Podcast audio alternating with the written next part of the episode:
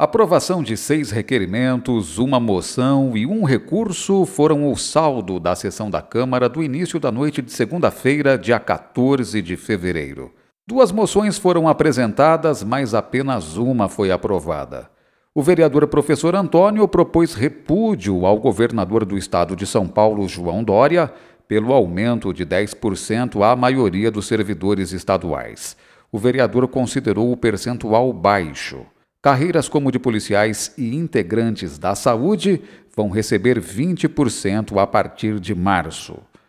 Os vereadores concordaram com o repúdio e aprovaram a moção por unanimidade. Já a vereadora Juliane Greco pretendia aplaudir o SEBRAE, a Associação Comercial, a Associação dos Engenheiros, o Sindicato Rural e órgãos da Prefeitura pelo lançamento do Programa de Desenvolvimento Local, o PDL, em um evento ocorrido no último dia 10 de fevereiro. Mas a moção foi rejeitada. A votação foi apertada e houve empate no plenário. O presidente Marcelo Francischetti desempatou pela rejeição. O motivo alegado para a rejeição foi a falta de convite formal dirigido à Câmara para o evento do dia 10 de fevereiro. Os vereadores consideraram desrespeito e menosprezo ao legislativo. A moção foi o tema mais envolvente da sessão e levou todos os vereadores a se pronunciarem. E seis requerimentos ao prefeito foram aprovados. O vereador Zequinha Cavachi é autor de dois requerimentos pedindo informações ou explicações ao prefeito. No primeiro, o vereador quer informações sobre o pagamento das parcelas da dívida da Santa Casa com a CPFL. No ano passado, a prefeitura foi autorizada a encampar e pagar o parcelamento. No segundo requerimento, o vereador Zequinha Cavachi quer informações sobre o cumprimento da lei de tempo máximo de espera nas filas de agências bancárias.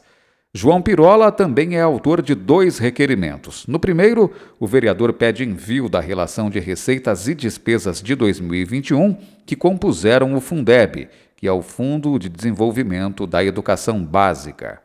No segundo requerimento ao prefeito, Pirola pede explicações sobre a obra paralisada da ponte da rodovia Atílio Malosso. Professor Antônio pede informações sobre o início do processo de transbordo do lixo para outro aterro e também esgotamento e encerramento das atividades do atual lixão.